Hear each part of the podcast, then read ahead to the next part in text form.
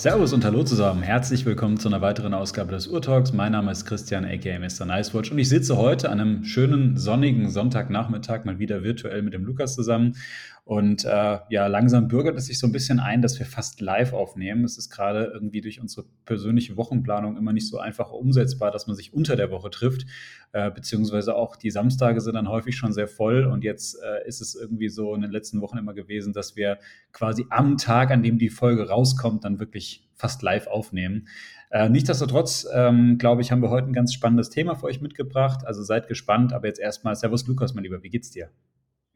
Hallo Chris, mir geht's sehr gut. Ähm, hab ein entspanntes Wochenende hinter mir und ja, es ist eigentlich alles wie immer. Ich war äh, am Freitag mit Freunden unterwegs, da war hier bei uns in der Nähe im, in der Pfalz, war so, ein, so, so eine Weinbergsnacht, heißt das immer. Mhm. Das heißt, da ist dann der ganze Weinberg beleuchtet. Es gibt überall so Stände, wo man mal ein Glas Wein probieren kann. Und das ist immer ganz schön. Das machen wir jedes Jahr eigentlich oder haben es jetzt das zweite Jahr in Folge gemacht. Äh, gestern hatte ich dann Besuch tatsächlich von jemandem, der, äh, den ich über das ganze Uhrenhobby-Thema kennengelernt habe aus unserer Uhrengruppe, ähm, wo aber der Fokus mittlerweile auch eher auf das ganze Weinthema gegangen ist. Und dementsprechend mhm. äh, waren wir dann auch da nochmal unterwegs, haben ein paar Weingüter besucht, haben abends dann noch ein bisschen was zusammen probiert. Also äh, ja, ein Wochenende genau nach meinem Geschmack und äh, jetzt noch Uhrtalk, um das Ganze abzurunden, ist wirklich perfekt. Äh, ich muss gestehen, dass tatsächlich mir eben, als du die Anmoderation gemacht hast, wieder aufgefallen ist, dass ich natürlich mal wieder keine Uhr am Handgelenk habe, weil das ist immer so ein bisschen hey, das Problem, hey. wenn man halt nicht im Alltag aufnimmt, sondern ähm, am, ja, am entspannten Sonntag, wo man halt einfach nur zu Hause gammelt. Ich habe dann eben noch ein bisschen aufgeräumt, Spülmaschine ausgeräumt und ja, die, die Spuren des gestrigen Abends beseitigt, Gläser abgewaschen und so weiter und so fort. Und ja, da ist, da ist, egal wie sportlich und robust die Uhr ist, aber man bleibt dann doch irgendwie mal irgendwo hängen und so wichtig ist mir die Zeit dann auch nicht, äh, jetzt dann einmal zu wissen, äh, 15.30 nehmen wir auf, das passt dann, das kriege ich dann auch mit dem Handy hin. Und deswegen habe ich jetzt eben noch die Uhr angezogen, ähm, die jetzt die ganze Zeit bei mir so rumlag. Und ich würde sagen, wir können dann eigentlich direkt mit dem Audio-Wrist-Check weitermachen und dann gehen wir mhm. ins Thema rein. Ne? Genau, also die Uhr ist eine, es ist eine Uhr, die eigentlich ja mehr Zeit an meinem Handgelenk verbringen sollte, das aber die letzten Monate nicht so wirklich, wirklich getan hat, äh, weil eben vor allem die Tudor, die Cartier und äh, die IWC viel Zeit am Handgelenk bekommen haben. Und zwar ist es die Nomos. Und weshalb ich die jetzt vermehrt getragen habe, war eigentlich vor allem der Grund, dass ich letzte Woche ja, ist jetzt schon wieder eine Woche her, äh, vier Tage mit meiner Freundin in Südtirol Skifahren war. Und dementsprechend äh, habe ich halt überlegt, okay, welche, welche Uhr wird sich da anbieten? Habe ich gesagt, ja, Cartier, nee, nicht wasserdicht und auch generell recht fragil, passt irgendwie nicht so zum, zum Wintersport. Äh, IWC genauso, zwar recht sportlich, Zeiten nehmen und so weiter und so fort, aber wenn man sich jetzt mal ernsthaft überlegt, eigentlich braucht man auch beim Skifahren keine Uhr, weil man ist da dick eingepackt, man hat äh, die Uhr irgendwie am, am Arm, darüber ist die Jacke, dann, dann die Handschuhe. Also die Uhr kann man da jetzt eh nicht beitragen und meine Skifahrkünste sind leider noch so schlecht, äh, dass ich jetzt auch noch nicht mich trauen würde, sie über der Jacke zu tragen, weil man fällt ja doch hin und wieder nochmal hin. Und dementsprechend wäre mir da das Risiko, dass dann die Uhr da in Mitleidenschaft gezogen wird, zu groß. Ja, die Tudor habe ich gerade nicht bei mir und dementsprechend habe ich dann gesagt, ja gut, dann bleibt ja eigentlich nicht so viel Optionen. Ähm, sollte halt eine Uhr sein, die man halt den ganzen Tag tragen kann, weil das immer im Hotelzimmer liegen lassen ist halt auch irgendwie blöd, äh, wenn man sie dann nur abends trägt. Und dementsprechend habe ich mich dann für die Nomos entschieden, habe die dann ähm, ans zweiteilige Perlon-Band gemacht und habe die dann jetzt auch am Dienstag angehabt, als wir in Frankfurt beim äh, Red Bar Event waren. Und ähm, ja, da kam die Uhr auch wieder ganz gut an, gerade die Kombination mit diesem zweiteiligen Perlon-Band weil man kennt ja irgendwie so bei diesen Stoffbändern in dieser Kategorie immer so diese NATO-Bänder. Aber ich bin mhm. mittlerweile echt zum einen Fan von Perlon-Bändern, auch wenn Raff zum Beispiel das gar nicht gut findet, weil er sagt, ja, es sieht halt recht billig aus und ähm, er kommt aus Südtirol, der meint halt, das tragen halt da die Landwirte, die halt ähm, ja, da am ehesten irgendwie die Ausscheidungen von Tieren daraus kratzen können, so hat er es mal sinngemäß gesagt. Und mhm, mhm. Ich finde es cool, äh, finde es super, super äh, angenehm zu tragen. Und ich mag vor allem halt die, die so zweiteilig sind. Genauso wie bei den NATO-Bändern mag ich es halt nicht, wenn die dann drunter ziehen und man, äh, also drunter durchgezogen werden, weil man hat halt eine flache Uhr. Die flache Uhr soll sich halt auch flach tragen und das stört mich halt so eine extra Stoffschicht eigentlich noch. Und dementsprechend fand ich das jetzt sehr gut und äh, trage die jetzt seitdem immer noch, weil es ist halt mittlerweile echt so ein bisschen so eine Gewohnheit. Man zählt halt die Uhr an, die halt irgendwie auf dem Nachttisch liegt. Die Nomos macht alles mit, ist super unkompliziert zu tragen. Ähm, mir ist gerade aufgefallen, dass ich sie vergessen habe aufzuziehen und sie dementsprechend jetzt bei äh, halb zwei stehen geblieben ist. Aber das hole ich jetzt gleich mal nach, während du erzählst, was du so Schönes am Handgelenk trägst. Okay, also du mit einem mit Klassiker und eine Uhr, die jetzt heute so die äh, Südtiroler Landwirte tragen könnten. Zumindest von dem Band her. Ähm, ja, gut, was, was soll ich sagen? Ich bin langweilig unterwegs. Ich habe die gleiche Uhren, die ich auch letzte Woche anhatte. Es liegt auch ein bisschen daran, dass ich ja ähm, nicht sonderlich viel Ausfall habe, beziehungsweise ähm, die zwei weiteren Uhren, die ich jetzt noch zur Auswahl hätte, aktuell fröhlich im, im Safe vor sich hin schlummern bei der Bank. Und ähm, ja, ich habe ich hab die Daytona am Handgelenk ich bin da quasi aktuell Dauerträger dieser Uhr. Ich war die Woche in der Schweiz gewesen, äh, hatte ich letzte Woche schon mal so angeteasert. Ich darf leider nicht allzu viel ähm, drüber erzählen. Ich war bei IWC und äh, konnte mir die Neuheiten schon mal vor der Watches and Wonders jetzt anschauen. Das war sehr, sehr interessant gewesen. Und ähm, ja, werde ich, da werde ich dann, wenn es natürlich soweit ist, äh, können wir dazu dann auch mal ein bisschen näher hier im Podcast auch drauf eingehen, ähm, weil da gibt es auf jeden Fall ein paar ganz interessante Sachen zu sehen. Aber auf jeden Fall habe ich ähm, die Uhr auch ähm, oder die Daytona jetzt auch ähm, dort angehabt. Das ist natürlich jetzt nicht ganz passend gewesen, aber ich habe halt äh, derzeit keine IWC, die ich jetzt irgendwie hätte auftragen können. Und äh, dementsprechend, ja, es ist irgendwie gerade die Uhr, die die ganze Zeit am Handgelenk ist. Es ist auch okay. Sie passt nicht so wirklich zu der heutigen Folge, denn ähm, ja, ihr habt es ja schon im Titel gesehen, wir reden über ewige Kalender. Ähm, diese Uhr hat mit Kalendern halt überhaupt nichts am Hut, weil äh, sie hat ja noch nicht mal mehr ein Datum. Also es ist eigentlich die, die unpassendste Uhr, die ich mir für dieses Thema hätte aussuchen können, aber ich habe jetzt keine, keine gute Alternative hier gerade zu Hause. Aber ist nicht schlimm. Deshalb, wie immer, das, das altbewährte. Mhm. Ja. Ja, das Ding ist so ein bisschen, äh, ich kann mich ja sehr gut mit dem Gedanken einer reduzierten Sammlung anfreunden. Und auch in deinem Fall finde ich das sehr gut, dass du mit deiner Daytona so, eine, so die Uhr gefunden hast, die dir einfach kompromisslosen Spaß im Alltag beschert und äh, die dich in jeder Situation begleitet. Aber irgendwie muss da nochmal eine IWC wieder her, Chris. Was, da müssen wir nochmal was machen. Das geht so Ja, da müssen wir noch was machen. Also eine IWC muss irgendwann auch noch mal kommen, äh, definitiv. Ähm, ich habe mir das jetzt auch wieder gedacht, als ich jetzt eben in der Schweiz war und ähm, du dann, also war auch ein klassisches Programm mit Manufakturführung und so, das kannte ich jetzt schon, aber ähm, trotzdem ist es immer wieder mal nochmal spannend zu sehen. Es gibt dann doch auch immer mal wieder neue Neuerungen. Das letzte Mal war ich vor etwas über zwei Jahren dort gewesen und ähm, es ist dann immer wieder, wenn du auch so gerade so, so gewisse Modelle siehst, ähm, da, da denkst du dir so, oh, da hättest du eigentlich schon mal wieder Lust drauf. Ähm, was mir tatsächlich immer echt noch gut gefällt, äh, auch wenn es die so aktuell ja gar nicht mehr in der Kollektion gibt, ist so diese ganze ähm, GST-Kollektion, äh, äh, diese, diese GST-Modelle, was ja heute mittlerweile Aquatimer ist, aber ähm, das ist, die sehen ja schon ein bisschen anders aus oder sahen anders aus als diese heutigen Aquatimer-Modelle. Das sind immer wieder so Sachen oder halt so eine schöne äh, Fliegeruhr. Ich weiß nicht, da, irgendwann muss noch sowas kommen. Jetzt im Moment alles okay, aber ja, irgendwann mal brauchst du da mal wieder ein, ein Update. Aber mal schauen. Ja. Ja, gut, lass uns ins Thema einsteigen. Es geht um Kalender. Wir haben, oder beziehungsweise ich habe mich so gefragt, hä, haben wir darüber nicht schon mal irgendwie eine Folge gemacht? Wir haben ja natürlich unser klassisches Format Top 3 Uhren unter. Und da haben wir mhm. tatsächlich schon mal was in diese Richtung gemacht, möchte ich sagen. Äh, da ging es aber jetzt nicht explizit um ewige Kalender, und, sondern um Kalenderuhren mit Vollkalendarium allgemein. Und zwar ist es die mhm. Folge 158, drei Uhren mit Kalender unter 30.000 Euro. Und äh, ja, die Zuhörer, die jetzt schon ein bisschen länger in dem Hobby unterwegs sind, wissen einfach, ja, okay, 30.000 Euro für einen ewigen Kalender, das ist nicht so wahnsinnig viel. Äh, in der Folge haben wir auch über ewige Kalender gesprochen, aber halt eben nicht nur. Und dementsprechend wollen wir das heute nochmal nachholen.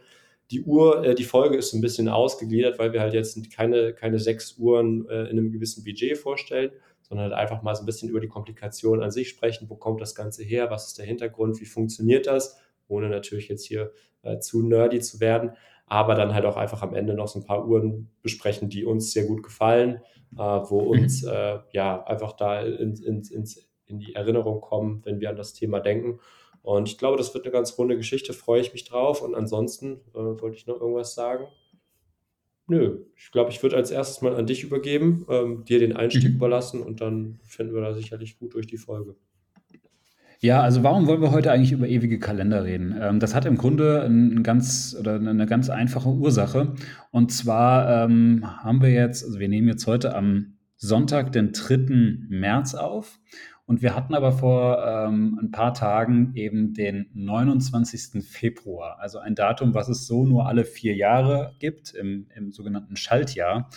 Und äh, das ist natürlich immer so, eine, so, eine, ähm, so, ein, so ein Datum für die Besitzer von Uhren mit einer, mit einem, mit einer ewigen Kalenderkomplikation. Weil, ja, wie es vielleicht, also das, das, das wissen natürlich die Uhrenliebhaber unter euch, ähm, ein ewiger Kalender ist ja eine, eine Uhr, die eben mit diesen Schaltjahren, die uns der gregorianische Kalender mitbringt, umgehen kann. Und ähm, ich habe gedacht, lass uns das einfach mal so als Aufhänger nehmen und mal über dieses ganze Thema rund um ewige Kalender sprechen, vielleicht auch mal, wo das Ganze eigentlich herkommt. Und ich hätte tatsächlich gesagt, wir fangen vielleicht noch mal ganz kurz einen Schritt weiter vorne an ähm, und gucken uns mal an, was hat es eigentlich mit unserem Kalender, jetzt nicht auf der Armbanduhr, sondern all, allgemein mit dem Kalender, nach dem wir leben, halt auf sich. Und ähm, letztlich ist es ja so, dass ähm, wir, ähm, dass wir einen Kalender nutzen, um unser, unser, unseren Alltag zu strukturieren, um zu verstehen, okay, wo stehen wir gerade im Jahr? Ja, wir haben das Ganze unterteilt in Tage, in Wochen, in Monate. Und das Ganze basiert eigentlich im Grunde ganz simpel gesagt auf dem Lauf der Sonne beziehungsweise dem, dem Lauf der Erde rund oder um die Sonne herum. Ja. Und das sogenannte Sonnenjahr hat etwa 365 Tage, beziehungsweise 365,2422 Tage, um ganz genau zu sein. Und ähm, das, das, jetzt ist es halt kein ganz gerades, äh, geht das halt eben nicht genau auf. Also diese 2422 Tage, die machen so ein bisschen Stress. Denn es gab lange Zeit den äh, julianischen Kalender, der wurde, glaube ich, von, sogar von Julius Caesar irgendwie eingeführt oder entwickelt oder wie, also ich glaube nicht, dass er es selbst erfunden hat, aber äh, ich glaube, es wurde zumindest nach ihm irgendwie benannt und wurde irgendwie kurz vor, weiß nicht, 50 vor Christus oder sowas ähm, erstmalig ähm, ja, in, oder, oder, eingesetzt.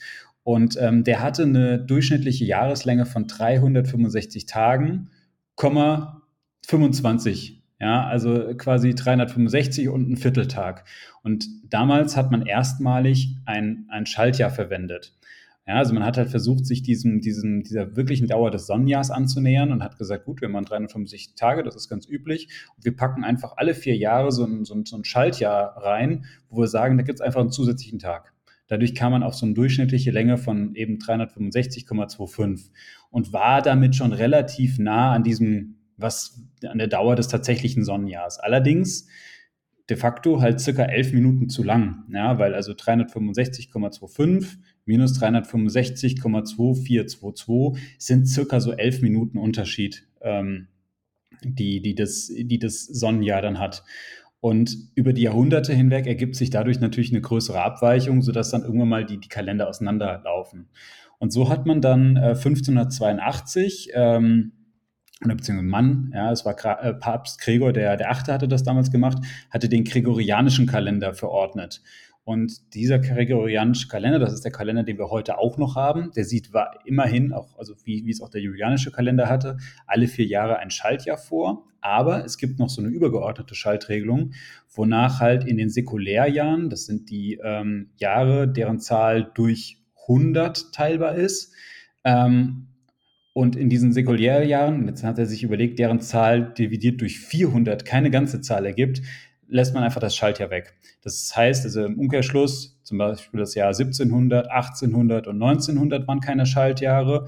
Das Jahr 1600 und 2000 waren Schaltjahre. Und jetzt in den kommenden Jahren, das Jahr 2100, 2200 und 2300, fällt das Schaltjahr wieder aus und, und so weiter. Also das ist, ähm, ist einfach so eine übergeordnete Schaltregelung um diesen gregorianischen Kalender noch mehr diesem wirklichen Sonnenjahr annähern zu können. Und im Ergebnis hat der gregorianische Kalender im Durchschnitt 365,2425 Tage. Ja, und das, der, wie gesagt, das Sonnenjahr hat 365,2422 Tage. Also man kommt dem Ganzen schon sehr, sehr nahe. Noch nicht 100 Prozent, aber man kommt dem Ganzen sehr, sehr nahe. Und das funktioniert eigentlich so ähm, für, für, die, für die Zeiteinteilung bisher ganz gut. Und ähm, das ist eigentlich grundsätzlich das, die, die, die, die Geschichte mit diesen, mit diesen Kalendern. Und ähm, jetzt hat man natürlich das, das Thema, dass äh, Armbanduhren oder auch Uhren schon allgemein natürlich schon früh halt nicht nur dazu genutzt wurden, um rein die Zeit anzuzeigen, sondern halt eben auch ähm, ein Kalendarium zu haben, ja, um dann wirklich auch die, die Tage, die, die Wochentage, die, die Monate gegebenenfalls, vielleicht sogar die Jahre halt auch darzustellen. Und ähm, hier ergibt sich jetzt halt eben die Herausforderung, dass unser gregorianischer Kalender eben solche Ausnahmen hat. Ja, und das kann halt so dieser Standard, die, die, die Uhr mit Standardkalenderanzeige erstmal nicht darstellen. Das heißt, wenn du jetzt nur zum Beispiel Tag und Datum hast, ja, ähm, oder vielleicht Tag, Datum, Monat, wie es die viele Vollkalender beispielsweise haben, dann, dann fängt es schon mal an, dass die eigentlich diese Uhren nicht mit den unterschiedlichen Monatslängen klarkommen. Das heißt also, wenn der Tag, der Monat 31 Tage hat und der nächste hatte nur noch 30, läuft es trotzdem ja, auf 31 Tage hoch und kann eben nicht diese Unterscheidung machen. Ja, dann gibt es halt Kalender, die, trotz, die auch diese unterschiedlichen Monatslängen berücksichtigen können. Das sind dann oft diese, diese Jahreskalender. Die haben aber dann das Problem schon immer, dass mit ähm, dem, dem Februar, der ja deutlich kürzer ist, ja, der, der müsste ja nach der Logik eigentlich jetzt 30 Tage sein, ja, und nicht 28. Damit können sie dann wieder nicht an, an ähm, oder können sie nicht arbeiten. Das heißt, so ein Jahreskalender musst du schon einmal im Jahr auf jeden Fall wieder stellen. Ja. Dann gibt es manchmal so Vierjahreskalender, die können, ähm, also Breitling hat sowas immer mal wieder gehabt. Die können dann vielleicht damit umgehen, dass der Februar kürzer ist. Ja, die können dann aber nicht mit Schaltjahren umgehen. Ja, also wenn dann plötzlich der Februar nur 9, also plötzlich 29 Tage hat, wie wir es jetzt zum Beispiel im letzten Monat hatten und nicht 28, dann können die damit wieder nicht umgehen. Ja, und die Lösung für das Ganze sind dann letztendlich die sogenannten ewigen Kalender, ja, was dann auch immer so als eine große Komplikation auch schon bezeichnet wird, weil das wirklich auch komplex ist im Hintergrund. Und das sind dann halt Kalender, die wirklich auch mit diesen Schaltjahren umgehen können. Und jetzt habe ich mich noch ein bisschen auf die Suche gemacht. Gibt es eigentlich Kalender, die, also in Armbanduhren, die ähm, auch mit dieser, mit dieser übergeordneten Schaltregel umgehen können. Ja, also das heißt also diese, diese Geschichte rund um diese Säkulärjahre wie 2100, 2200 und so weiter, wo das Schaltjahr ausfällt. Ähm, und ich bin fündig geworden. Es gibt es, aber das ist extrem, extrem selten. Und ich habe eigentlich tatsächlich nur zwei Armbanduhren gefunden, die das wirklich können. Äh, und ich glaube, die erste war die äh, Perpetual Secular Calendar von Sven Andersen. Andersen. Das ist so ein, ähm, ich glaube, ein schwedischer oder ein dänischer äh, Independent Watchmaker. Es müsste so eine Uhr irgendwie aus den 2000er Jahren sein. Ähm, sieht erstmal recht unspektakulär aus, aber die kann wohl wirklich auch mit diesem Abweih oder mit diesem Ausfall der ähm, Schaltjahre ähm, klarkommen. Dann gibt es von Frank Müller eine äh, Eternitas 4, heißt die, glaube ich. Sieht ehrlich gesagt ganz, ganz furchtbar aus. Ein riesiges Teil, ist aus meiner Sicht ziemlich hässlich, aber ist natürlich auch Geschmackssache. Die kann das auch. Und dann gibt, ansonsten gibt es noch so ein paar komplizierte Taschenuhren. Zum Beispiel Patek Philippe hat mit der Kaliber äh, 89 eine rausgebracht, die sowas kann. Aber diese Uhren, die, die das abbilden können, also diesen Ausfall der Schaltjahre, die sind extrem, extrem selten und ähm, sind wirklich ganz, ganz, ähm, ja, fast schon nischige Produkte, was eigentlich schade ist, ja, weil eigentlich ist das ja natürlich eine, eine coole Sache, wenn, wenn eine Uhr sowas auch kann. Wenn wir jetzt aber normalerweise über ewige Kalender reden, dann haben wir halt, dann meinen wir halt Armbanduhren, die de facto mit diesen Schaltjahren alle vier Jahre umgehen können. Ja, das heißt mit diesem, wenn der Februar plötzlich 29 statt 28 Tage hat und ähm, dann aber zumindest im Jahr 2100, im Jahr 2200, im Jahr 2300 ähm, zumindest von, von Hand einmal verstellt werden müssten. Das ist so grundsätzlich das, wenn wir über ewige Kalender reden. Ja, das vielleicht erstmal dazu, so als, als kleiner Einstieg. Auf jeden Fall schon mal sehr interessant. Ich habe äh, das Ganze, ich bin meine Recherche da tatsächlich ein bisschen anders angegangen mhm. und habe einfach mal geschaut, okay, ja, der ewige Kalender, wie wir ihn heute kennen, hast du jetzt sehr ausführlich beschrieben und so weiter und so fort, wo es darum geht. Aber wie lange gibt es denn eigentlich schon? Beziehungsweise wo kommt der erste ewige Kalender oder wer hat das eigentlich erfunden? Mhm. Und erfunden wurde das Ganze von, ähm, ja, ich habe jetzt Angst, den Namen falsch auszusprechen, aber Thomas Mudge, also britischer Uhrmacher, geboren äh, 1715 ähm, in Exeter, also Großbritannien, mhm. und gilt heute, beziehungsweise woher man den Namen vielleicht auch schon kennt, weshalb es mir auch ein bisschen was gesagt hat, äh, als Erfinder der freien Ankerhemmung. Und was er mhm. eben auch erfunden hat, war 1764 äh, eine Taschenuhr mit ewigem Kalender. Da müsst ihr echt mal nach Bildern schauen, das sieht echt Wahnsinn aus. Ähm, gerade für die Zeit, weil das war auch so was, wo ich mir dachte, okay, irgendwie kommt mir das Jahr bekannt vor. Und deswegen habe ich mir gedacht, okay, ist irgendwie mal interessant zu sehen, das einfach mal so ein bisschen zu beleuchten, was in dem Jahr noch passiert ist. Also habe ich einfach mal geguckt, 1964 auch noch sonst passiert.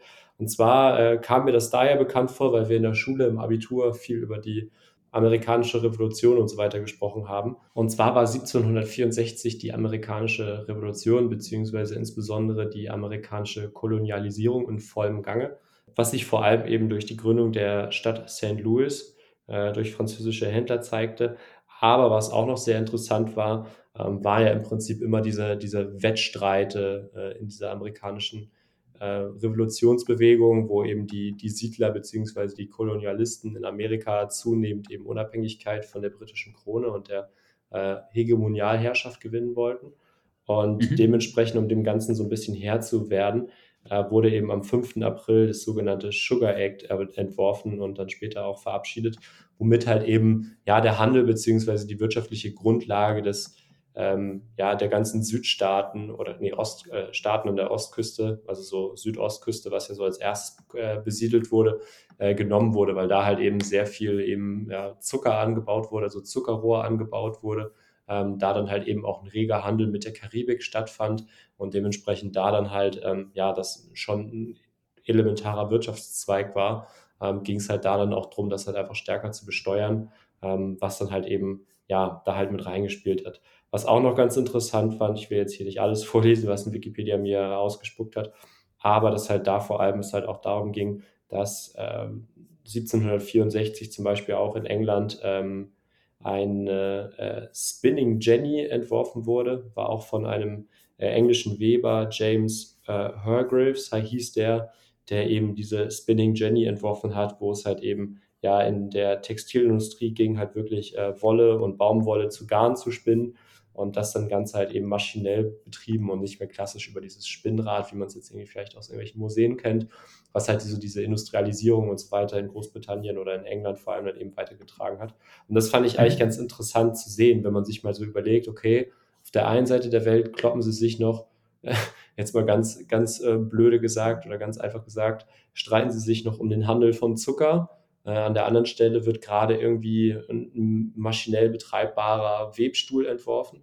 Und dann gibt es halt irgendwo in England auch schon einen, der halt einen ewigen Kalender baut und das Ganze in eine Taschenuhr verpackt. Und äh, das wollte ich einfach damit jetzt mal so ein bisschen in den zeithistorischen Kontext einordnen, weil ich das super interessant finde, das halt einfach mal zu beachten. Äh, zu der Uhr an sich kann ich euch jetzt äh, nicht groß mehr sagen, weil ich recherchiert habe, aber es sieht wahnsinnig interessant aus, könnt ihr euch gerne mal irgendwie online angucken. Ähm, die Uhr hm, oder eine Website ist zum Beispiel, wo ihr sie findet, äh, Collector Square, da findet ihr Informationen zu der Uhr. Ähm, ja. Mhm. Also er hat, er hat den mechanischen ewigen Kalender äh, erfunden oder mhm. entwickelt, erstmalig. Genau. Jetzt, jetzt ist ja noch so die Frage, wie, wie funktioniert denn eigentlich so ein ewiger Kalender? Und ähm, jetzt ohne, um da zu sehr ins Detail zu gehen, ich bin jetzt auch kein, kein Uhrmacher und ja, ich hab, äh, bin dementsprechend. Ja, das hatte ich auch mal versucht, da hatte ich auch überlegt, okay, wie erklären wir das jetzt am besten? Ich bin jetzt sehr gespannt auf deinen Ansatz, aber ich saß tatsächlich mal eine halbe Stunde mit einem Uhrmacher zusammen und er hat mir versucht, mhm. das auch wirklich anhand sehr, sehr detaillierter technischer Skizzen zu erklären und hat sich da wirklich viel Mühe gegeben. Aber ja, irgendwo war dann mein technisches Verständnis einfach am Ende. Deswegen bin ich jetzt sehr gespannt, wie du das erklärst, aber bin ich, ja, interessiert mich. Ja, also wie gesagt, Dis Disclaimer vorweg, ich bin, ich bin kein Uhrmacher und ich kann es wirklich nur sehr stark vereinfacht erklären, äh, zumindest so, wie ich das immer wieder verstehe. Also letztlich ist eigentlich ein, äh, ein ewiger Kalender, eine Armbanduhr, ein bisschen schon sowas wie so ein Computer, weil ähm, es ist ein, ähm, ein, ein mechanisches Programm, äh, in Anführungszeichen. Und das Ganze läuft eigentlich so ab. Also die, die Kalenderanzeigen bei einem ewigen Kalender werden durch einen, einen, einen Hebel, einen, einen, einen, ja, so einen relativ langen Hebel synchronisiert. Der ist halt Teil dieser Komplikation und, und verläuft äh, durch die Mittelachse der Zeiger. Und ähm, dieser Hebel wird von einem mechanischen Programm gesteuert und das mechanische Programm ist im Grunde ein sehr speziell geformtes Rad. Ja? Ähm, das ist meistens äh, über dem, dem, dem Monat ähm, an, angeordnet Und ähm, dieses Rad hat halt für die Monate mit 30, mit 31 und mit 28, beziehungsweise dann auch alle vier Jahre für diesen Februar mit 29 Tagen, eine, eine unterschiedliche, ähm, eine unterschiedliche Form. Ja, und wenn sich jetzt halt das Datum ändert, dann bewegt sich dieser Hebel ja, ähm, über, über das, das Rad ja, und, und nimmt dann die entsprechende ähm, Information mit. Und dann ist es halt so, äh, also standardmäßig geht, äh, geht das System davon aus, dass der Monat äh, 31 Tage hat. Und an den Monaten, wo es weniger als 31 Tagen hat, dann hat dieses Rad halt irgendwie so eine, so eine Einkerbung. Dann ähm, geht der Mechanismus da irgendwie da rein. Ja, also wie gesagt, ist jetzt sehr laienhaft erklärt, ja, und versteht dann aber quasi, dass dieser Monat eben nicht, nicht 31 Tage lang hat und überspringt dann die, die nächsten Daten, also die, die Tage zum Beispiel, den, den 31. Ja, also wenn jetzt ein Monat 30 Tage hat und startet dann wieder am ersten Monat, am ersten des neuen Monats neu. Das heißt also im Grunde läuft das eigentlich darüber, dass man halt einfach so ein speziell geformtes Rad hat, ja, ähm, das muss natürlich entsprechend, entsprechend groß sein und geformt sein, ja, damit es halt eben diese ganzen verschiedenen Konstellationen abbilden kann. Aber eigentlich läuft es halt darüber. Das, das ist quasi wie so eine mechanische ja, wie so ein mechanisches Programm letztlich. So ist es, ähm, man, man, kann sich das auch mal angucken. Es gibt teilweise auch ähm, äh, ewige Kalender, wo du so, wo du das dann auch durch den ähm, Glasboden sehen kannst, wenn das entsprechend angeordnet ist. Ähm, also google das einfach mal. Ja, das ist jetzt aber so, so laienhaft, wie ich das, äh, wie ich das erklären kann. Ne? Und ähm, letztlich ist es halt schon ein komplizierter Mechanismus. Ja, das braucht natürlich halt auch einiges an, an Berechnungen, um das dann wirklich alles sauber darzustellen und abzubilden. Aber äh, im, im, Grunde läuft das Ganze halt, halt auch so. Ja, das, das ist jetzt stark vereinfacht. Das ist in, der, in der Praxis natürlich nochmal viel, viel komplexer und mhm. so weiter, aber ähm, ja. ja, dazu, ich bin, bin kein Uhrmacher.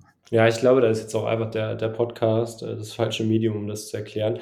Ich hatte in meiner Recherche auch mal auf YouTube geguckt, da gibt es einige animierte Videos, leider ohne Ton äh, mhm. oder beziehungsweise ohne verbale Erklärung. Aber das war auch recht interessant, das mal zu sehen, wie die einzelnen Zahnräder und das alles so zusammenkommen.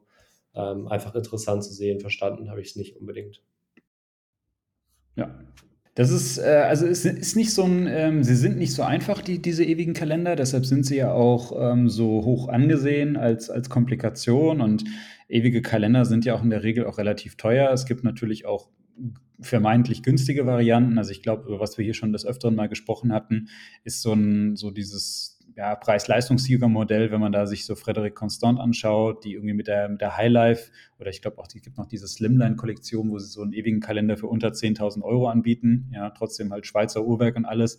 Aber die meisten ewigen Kalender sind ja dann doch schon, schon sehr schnell sehr teuer und du bist dann schon locker im Bereich 20, 30, 50 und, und mehr 1000 Euro. Ja, gerade wenn du dann zu diesen klassischen Haute-Horlogerie-Marken gehst, äh, geht es dann schnell in die Hunderttausende Euros. Und dann gibt es auch nach oben gefühlt auch keine Grenzen. Also es ist schon was, was, ähm, was, was wirklich kompliziert ist in der Entwicklung, äh, wo halt viel ähm, auch, auch Ingenieurskunst irgendwie auch dahinter stecken muss, damit du sowas halt entwickelst, ja. Und trotzdem ist es spannend, also deshalb auch danke, dass du das nochmal mitgebracht hast, ja, wie lange es dieses, diese Art der Komplikation eigentlich schon gibt, ja, weil das ist ja auch immer wieder was, wo man manchmal erstaunt ist, ja, weil man so denkt, Wahnsinn, das teilweise schon irgendwie im, ähm, ja, im, im 18., 19. Jahrhundert und so, da gab es das alles schon, das war alles schon irgendwie erfunden, zumindest äh, oder sehr, sehr vieles aus diesem Bereich der Armbanduhren, ähm, wo, wo man heute immer noch drüber staunt und sagt, ja, das ist aber echt ja komplex, ja, sowas zu entwickeln. Also das, das, das fasziniert mich tatsächlich immer wieder, so gerade so diese Anfänge der Uhrmacherei, wie, wie früh man für gewisse Sachen schon ähm, ja, Lösungen gefunden hat. Natürlich damals jetzt nicht unbedingt in diesem Mini-Armbanduhrenformat, ja, sondern halt dann noch in größeren Uhren, oftmals in Standuhren oder Wanduhren oder dann später in Taschenuhren, aber trotzdem, ja, also die, die, die Logik dahinter, ja, oder die, diese, der Gedanke, wie man sowas abbilden kann, der war ja schon relativ früh da und das finde ich schon faszinierend, muss ich sagen. Ja. Lukas, ich, ich würde mit dir jetzt ganz gerne ähm, mal, mal einsteigen und drüber sprechen, was sind denn so unsere mhm. Lieblings-ewigen Kalender, wenn man das so sagen kann? Mhm. Und da ist die Frage, willst du den Anfang machen? Willst du mal also ich glaube, ich glaube, ich, unabhängig davon, was du jetzt gesagt hast, gibt es da halt einfach mal eine Manufaktur, um wie, die wir da leider, oder was heißt leider, um die wir da nicht herumkommen. Und zwar Rolex. Äh, Ich habe tatsächlich, tatsächlich vorgestern, äh, als ich einkaufen war für unseren Abend mit unseren Weinabend gestern, war ich in Ja. einem Feinkostengeschäft, Geschäft, wo es halt so Käse, Salami und Chicken und sowas alles gibt. Und da Mhm. stand hier tatsächlich ein junger Mann mit einer Skydweller neben mir. Da dachte ich, ah cool, Kalender würde Chris bestimmt gefallen. Äh, die Mhm. Variante war bestimmt nicht so dein Fall, weil es war Bicolor mit schwarzem Ziffernblatt.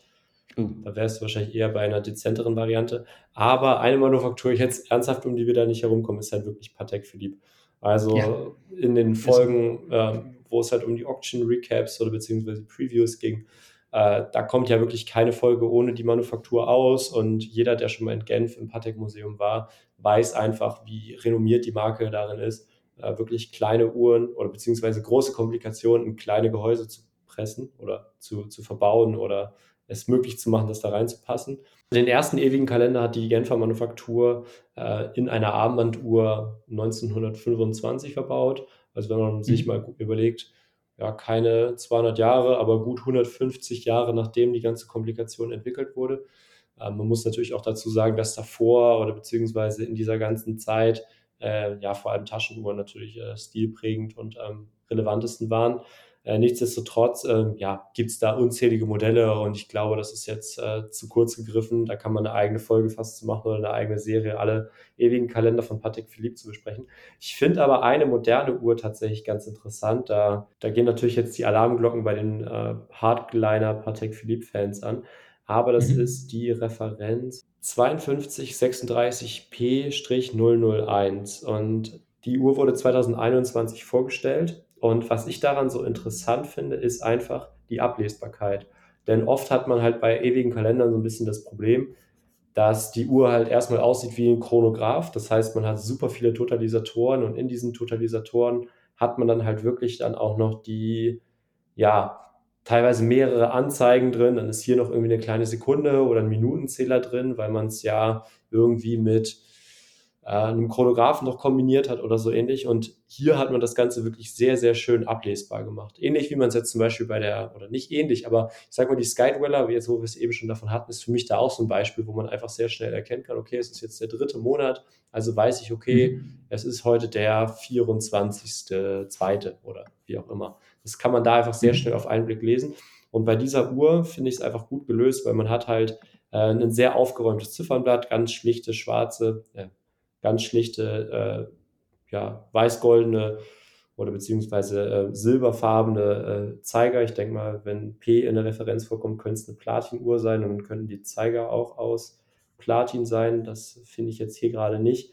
Äh, auf jeden Fall haben wir halt ein blaues Ziffernblatt mit so einem äh, schön inter recht interessanten Streifenmuster, mit so einem schönen Degradé-Effekt. Also in der Mitte ist es recht hell, nach außen hin wird es so ein bisschen dunkler und dann ist die Minuterie wieder ein bisschen heller. Wir haben hier eine klassische Eisenbahn-Minuterie und sehr einfache Stabindizes, Stabzeiger und halt eine recht interessante Art und Weise, wie wir das Ganze halt eben ablesen können. Und zwar haben wir hier alle wichtigen Informationen des ewigen Kalenders in einer Reihe. Das heißt, unter dem Patek Philippe Genève Schriftzug auf der 12 Uhr haben wir dann einfach jetzt in den Pressebildern hier Saturday, also äh, SAT, 18 und dann March. Also es ist Samstag, der 18. März.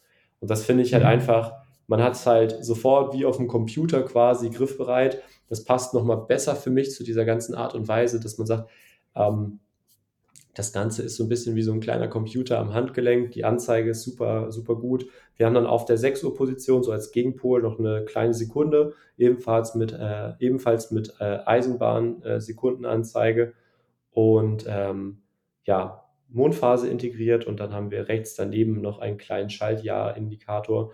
Und ja, das Ganze ist natürlich auch wieder auf der Rückseite sehr schön anzusehen. Und zwar haben wir hier einen äh, Glasboden verbaut, durch den wir das Uhrwerk sehen können. Das Ganze kommt dann hier natürlich äh, mit Mikrorotor und ansonsten auch einem sehr fein dekorierten Uhrwerk. Ähm, wie es halt bei Platinuhren bei Patek Philippe äh, üblich ist, haben wir auf der 6 Uhr in das Gehäuse eingelassen noch einen Diamanten verbaut. Äh, hier auf der Website von Rüschenbeck ist es tatsächlich recht interessant angegeben, weil wir haben eine Gangreserve von 38 bis 48 Stunden. Da frage ich mich jetzt auch gerade so ein bisschen, wie das zustande kommt. Ich schaue gerade nochmal auf der, ob es die noch auf der offiziellen Patek-Webseite gibt. Nee, zur Gangreserve steht hier jetzt gerade auch nichts, aber Ah doch, hier steht auch 38 bis 48 Stunden. Also ja, das müsste mir nochmal jemand erklären, wie das genau funktioniert. Aber die Patek-Seite ist da tatsächlich mal ganz interessant anzuschauen, weil hier gibt es halt auch sehr gute Bilder von dem Werk. Und gerade die Ziffernblattseite finde ich da sehr cool. Da sieht man halt nochmal die ganzen Scheiben. Das heißt, man hat hier halt wirklich ja. eine Scheibe für, den Tages, für die Tagesanzeige, zwei Scheiben fürs Datum, eine Scheibe für den Monat. Und dann hat man noch einen Tag-Nacht-Indikator, den habe ich eben unterschlagen auf so 7, 7.30 Uhr. Dann hat man noch äh, die Mondphase, wie gesagt, und das, den Schaltjahresindikator. Und das ist halt schon echt sehr schön. Die Uhr ist natürlich leider ein bisschen groß. Das ist ja immer so ein bisschen was, wo wir, äh, oder beziehungsweise wo ich was zu meckern habe bei den heutigen Uhren. Und zwar haben wir das Platin-Gehäuse in 41,3 Millimetern, 11,07 Millimeter Höhe und äh, 30 Meter Wasserresistenz. Ähm, was ganz interessant ist, das könnte auch dem Rafter wieder ganz gut gefallen. Wir haben hier einen austauschbaren Gehäuseboden. Das heißt, den mhm. Saphirglasboden kann ich gegen einen massiven Platinboden austauschen. Äh, für die Hardliner hat man da dann natürlich nochmal ein bisschen mehr Edelmetall dabei. Aber ich muss ganz ehrlich sagen, dass ich da durchaus bei dem Glasboden wäre, weil so ein Werk ist einfach schön anzuschauen. Und gerade mit dem Mikrorotor, wo man dann auch viel sehen kann, finde ich das sehr schön. Es ist für mich mal eine andere Art und Weise, diese Komplikation anzuzeigen. Ich hätte es vielleicht noch ganz cool gefunden, wenn man es halt äh, die Scheiben tatsächlich auch blau hinterlegt hätte. Ist natürlich bei so bemusterten Ziffernblättern immer ein bisschen schwierig, da genau den Farbzonen zu treffen, weil es natürlich immer ja doch changiert und so weiter und so fort. Aber ich finde äh, an sich die Art und Weise der Anzeige super schön. Es ist eine aufgeräumte Uhr. Es schreit nicht sofort, oh, ich bin mega kompliziert nach außen, sondern es ist aufgeräumt, es ist reduziert, es ist dadurch auch irgendwo ein bisschen Understatement und man erkennt halt nicht sofort, dass es halt eine Uhr ist, die Listenpreis äh, 140.000 Euro kostet. Und dementsprechend, ähm, ja, finde ich die durchaus interessant äh, und ist auf jeden Fall was, was man sich in der, in der Kategorie mal anschauen kann. Auf Chrono24 findet man sie äh, ja immer mal wieder günstiger, dann aber meistens außerhalb der Europäischen Union. Und dementsprechend, ähm, ja, finde ich äh, sehr cool. Das wäre so meine erste Patek, mit der ich hier einsteigen würde. Ja, also ähm, coole Uhr. Ich muss sagen, ich bin komplett bei dir. Also wenn du an ewige Kalender denkst, dann denkst du an Patek. Also zumindest geht es mir auch so und äh, dementsprechend habe ich auch eine Patek äh, rausgesucht. Äh, zum Glück machen wir jetzt ja heute nicht hier dieses drei Uhren unter, wo wir dann immer versuchen, auch verschiedene Hersteller und sowas reinzubringen, sondern ähm, es ist ja einfach nur so eine persönliche Liste. Kommt gleich drauf, auf welches Modell ähm, ich da gewählt habe. Aber ähm, ja, also ist eine, ist eine, eine sehr, sehr schöne Uhr und ich gebe dir vollkommen recht. Also mir gefällt auch diese reduzierte Anzeige, die man hier hat, beziehungsweise auch, man hat ja quasi dieses eine Fenster, wo du dann im Grunde komplett das Datum ablesen kannst. Ähm, das, das ist schon, ist schon wirklich gut gemacht, muss ich sagen. Also das, das gefällt mir auch gut. Vor allem, ja, was ja. auch noch sehr cool ist, die beiden, die Scheiben sind alle, so wie es jetzt auf den Bildern wirkt, auf einer Ebene. Ich sag mal, bei der mhm. Zeitwerk von Lange zum Beispiel ist es ja immer mal so, naja, Kritikpunkt nicht, aber ist halt was, was halt nicht ganz so schön ja, ist, ist halt einfach, dass die Zeit, die, die ganzen Scheiben nicht auf derselben Ebene sind, sondern dass es halt verschiedene Ebenen sind. Ist natürlich eine ganz andere Art der Komplikation, aber ich finde es hier halt einfach cool, dass es halt so eine plane Anzeige ist und ich würde einfach wahnsinnig gern mal sehen, wie, wie die Scheiben dann zum Beispiel jetzt, wenn man den 31. März hat, wie das dann halt alles umspringt auf den 1. April. Das würde ich wahnsinnig gern mal sehen. Ich glaube, das ist äh, ein cooler Anblick. Ja, definitiv. Also ähm, bin ich bei dir. Das ist ein schönes Detail, muss man sagen. Das ist wirklich gut gemacht. Vorher musst du auch überlegen, da brauchst du ja auch entsprechend Platz auch dahinter, ja, wenn du diese Scheiben halt da komplett auf einer Ebene hast. Und äh, also das, das ist schon gut. Also das, das finde ich, ähm, also mir gefällt das auf jeden Fall. Finde ich cool.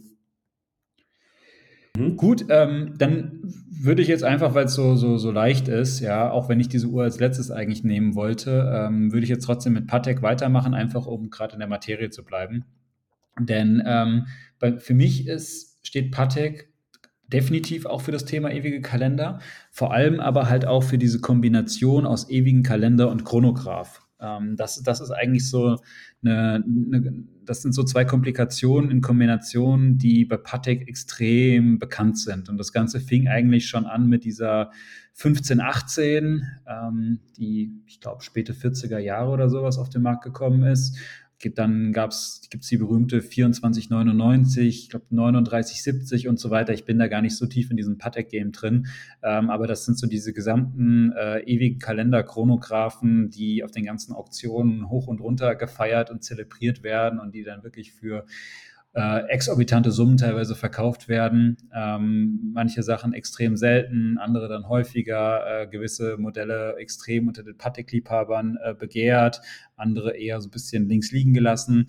Ähm, dann ist es immer so, dass gerade so, so, es gibt einzelne Modelle dann irgendwie in Stahl, die sind dann noch begehrter und so weiter.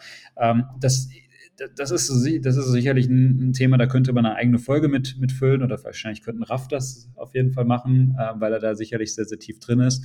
Nichtsdestotrotz ist für mich diese ähm, Kombination aus ewigen Kalender und äh, Chronograph etwas, was ich mit Patek verbinde, was ich aber auch persönlich einfach schon sehr attraktiv finde, weil bekanntermaßen bin ich ja auch äh, Chronographen-Fan und ähm, ich finde das schon cool, wenn du einen Chronographen hast, der dir dann trotz allem äh, als, ewigen Kalender auch dienen kann und äh, dir die, die, die, das, das Datum halt korrekt anzeigt. Und dementsprechend habe ich mich jetzt entschieden, einfach auch ein aktuelles Modell zu nehmen, was ich persönlich auch echt gelungen finde und äh, bei dessen Vorstellung oder bei dessen, das mir bei der dessen Vorstellung auch sehr, sehr gut gefallen hat. Und zwar rede ich von der Referenz 5204G. Ähm, und die Patek Philippe 5204G ist ein, ähm, eine Uhr aus Weißgold, äh, 40 mm im Durchmesser, also auch nicht zu breit, muss man auch sagen. Das ist schon, schon okay. Höhe 14,3 mm. Ähm, auch das ist, finde ich, okay für das, was da eigentlich alles drinsteckt. Denn was wir jetzt hier haben, ist, ähm, wir haben einen Schleppzeiger-Chronographen, also das heißt also Rattrapant, ja. Also ist schon mal die, die komplizierteste Variante von, von Chronograph in Kombination eben mit einem ewigen Kalender. Und das Ganze wird halt realisiert durch das Handaufzugskaliber CHR 29-535 PSQ kann man sich nicht merken, aber könnt ihr auf der Patek-Seite nachlesen. Und ähm, das ist halt eben eine, ähm, ja, eine, eine doch eher seltene Kombination, wenn ich das so beurteilen kann, weil Chronograph und ewiger Kalender gibt es schon das eine oder andere Mal, aber ein Schleppzeiger, also ein Rattrapant äh, mit ewigem Kalender hat man nicht allzu oft. Also ich weiß zum Beispiel, Lange hat auch was im, im Angebot in, in die Richtung, aber ähm, ich finde die, diese Patek einfach ähm, vom Look her unglaublich stimmig, weil so dieses typische Patek, Chronographen, ewige Kalender-Design ist. Also man hat so diese, diese klassischen äh, Anzeigen, man hat eigentlich drei Totalisatoren. Das heißt, man hat äh, eine, eine, kleine Sekunde, dann hat man so einen 30-Minuten-Zähler, äh, dann hat man unten äh, in einem Totalisator einen Tageszähler mit, mit Mondzeig, äh, Mondphasenanzeige, dann hat man äh, oben in so zwei Fenstern noch den, den Wochentag und den Monat. Und man hat halt eben durch die Rattrapant, also durch den Schleppzeiger-Chronographen, eben auch zwei zusätzliche Chronographenzeiger, ja, mit denen man dann so Zwischenzeiten stoppen kann. Ähm, die, die Uhr, wie gesagt, ähm, Weißgold, ja, 40 Millimeter, auch das finde ich, wie gesagt, ähm, attraktiv. Dadurch wirkt sie auch nicht zu, zu aufgesetzt, zu, zu, also dadurch wirkt sie erstmal etwas dezenter. Ähm, sie hatten sehr, sehr schönes olivgrünes Zifferblatt mit so einem Sonnenschliff drauf. Also finde ich auch, auch eine sehr attraktive Kombination. Kommt standardmäßig an einem grünen Kalbslederarmband, was diesen gleichen Olivfarbton aufgreift. Und man hat auf der Rückseite eben einen ähm, Saphirglasboden, durch den man das äh, Werk, dieses Handaufzugskaliber sehen kann. Und da gibt es halt wirklich einiges zu sehen. Also das ist wirklich ein, den, den Anblick wert, weil da das, das, das Werk sieht so aus, wie sich ein Liebhaber von mechanischen Uhrwerken ein mechanisches Uhrwerk vorstellt. Da sind ganz, ganz viele Rädchen, es sind viele Brücken, es sind viele Hebel, es sind äh, Schrauben, es ist ganz vieles zu sehen und alles auch aus meiner Sicht sehr, sehr schön verziert. Ähm, das sieht einfach, das ist einfach eine Augenweide. Man kann sich in diesem Werk allein verlieren. Und es wirkt aber alles auch so ein bisschen verspielt. Also es hat schon diese Anmutung von klassischer Uhrmacherei, nicht so diesen industriell maschinellen Look, wie man ihn halt heute von vielen auch schön gefertigten Uhrwerken kennt, sondern wirklich noch so, ja, das könnte ein Werk sein, das, das könntest du genauso irgendwie jetzt gefühlt aus dem, ja, frühen 20. oder aus dem, aus dem 20. Jahrhundert oder aus dem frühen 21. Jahrhundert irgendwie sein. Das, das ist schon, das sieht schon irgendwie gut aus. Also das, das, das ist einfach, einfach nett gemacht. Und ähm, ja, das ist so eine, so eine Patek, die mir persönlich einfach auch gut gefällt, auch wenn ich kein riesiger Patek-Fan bin. Ähm, es ist eine Uhr, die aber auch ihren Preis hat. 321.560 Euro äh, ist der Listenpreis für die Uhr, wenn man sie denn überhaupt bekommt. Und ähm, insofern natürlich nichts, was jetzt irgendwie für den normalen Sammler von uns in irgendwie in einer Art und Weise erschwinglich ist. Aber wir reden jetzt auch hier ein bisschen auch über hypothetische Uhren. Und ähm, ich finde die auf jeden Fall cool. Also ich, das ist eine Uhr, die würde ich sogar tragen, muss ich sagen. So viel zu meiner Ja, ersten Wahl. ja, interessant. Die würde ich gerne mal bei dir sehen, tatsächlich. Das kann ich mir echt gut vorstellen. Gerade, also äh, grün ist die, ne? Ja, die ist grün, genau. So, Ja, so ein Olivgrün, ja. die Farbe kann ich mir auch echt gut vorstellen. Und ich mag es halt, das ist klar, ist eine, eine super hochwertige Uhr, aber ich finde, dass halt das Armband recht ja, casual dazu aussieht. Also jetzt kein gelacktes Alligatorband, Ja, sondern ja. halt so ein, ja, so ein relativ robustes Kalbslederband in grün mit einer fetten Kontrastnaht. Das könnt, kannst du auch an, an Navitimer äh, Mhm. ja, schnallen, aber das macht es halt gerade so cool und ich finde das halt, also das ist halt auch eine Uhr, die kannst du echt geil irgendwie wahrscheinlich zur Lederjacke tragen oder so. Und es Ich wirkt halt auch. super lässig und äh, nicht so, nicht so ganz bieder. Ich glaube halt auch, das ist das Witzige bei der ist halt einfach, du würdest eine 300.000 Euro Uhr tragen und ähm, jeder, also selbst, selbst Leute, die sich auskennen, würden wahrscheinlich nicht sofort sehen, ja, dass es so teuer ist. Also das ist schon, die ist schon sehr casual dafür und trotzdem hat sie eine elegante Form, keine Frage, aber ich glaube, die, die kann sehr gut diesen Spagat zwischen, zwischen sportlich und trotzdem elegant. Also das, das finde ich bei der irgendwie ganz, ganz ansprechend. Ja. Wie gesagt, es ist natürlich in einem Preissegment, was fernab von Gut und Böse ist, brauchen wir gar Ja, nicht drüber reden, aber ähm, irgendwie fand ich sie faszinierend. aber man kann auch mehr Quatsch mit der Uhr machen, also äh, mit dem, mit dem Geld, finde ich. Ja, gut, das stimmt. Das stimmt, ja. Deswegen, ähm, das finde ich schon, das kann man schon gut machen. Das kann man schon gut machen. Gut, ich mache mal weiter mit meiner nächsten Uhr. Und zwar, ja, wieder was Kontroverses, aber einfach eine Uhr, die für mich sehr gut, ja, nicht nur zum Thema passt, aber das Ganze halt irgendwie einfach schön darstellt wieder. Und zwar sind wir bei Audemars Piguet. Und auch wenn viele Leute das Ganze jetzt natürlich auf die Royal Oak äh, beziehen, beziehungsweise da gibt es ja auch einen ewigen Kalender, habe ich mich tatsächlich für die Code 1159 bei Audemars Piguet entschieden. Und zwar ist es ja so, dass ich finde, dass die Uhr halt einfach wahnsinnig davon profitiert, wenn man mehrere Komplikationen drin hat, beziehungsweise wenn so ein bisschen was auf dem Ziffernblatt los ist. Also die ganz schlichten Varianten mit Dreizeiger-Datum, das finde ich einfach super verloren. Das, das sieht irgendwie nach nichts aus und das finde ich irgendwie ein bisschen langweilig. Die ewigen Mhm. Kalender gibt es aber einmal in Weißgold und einmal in Roségold.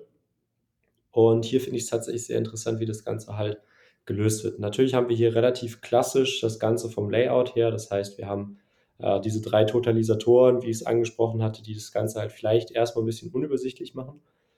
Ähm, aber die Aufteilung ergibt für mich halt hier schon Sinn ein Stück weit, denn wir haben auf der 3 Uhr Position das Datum.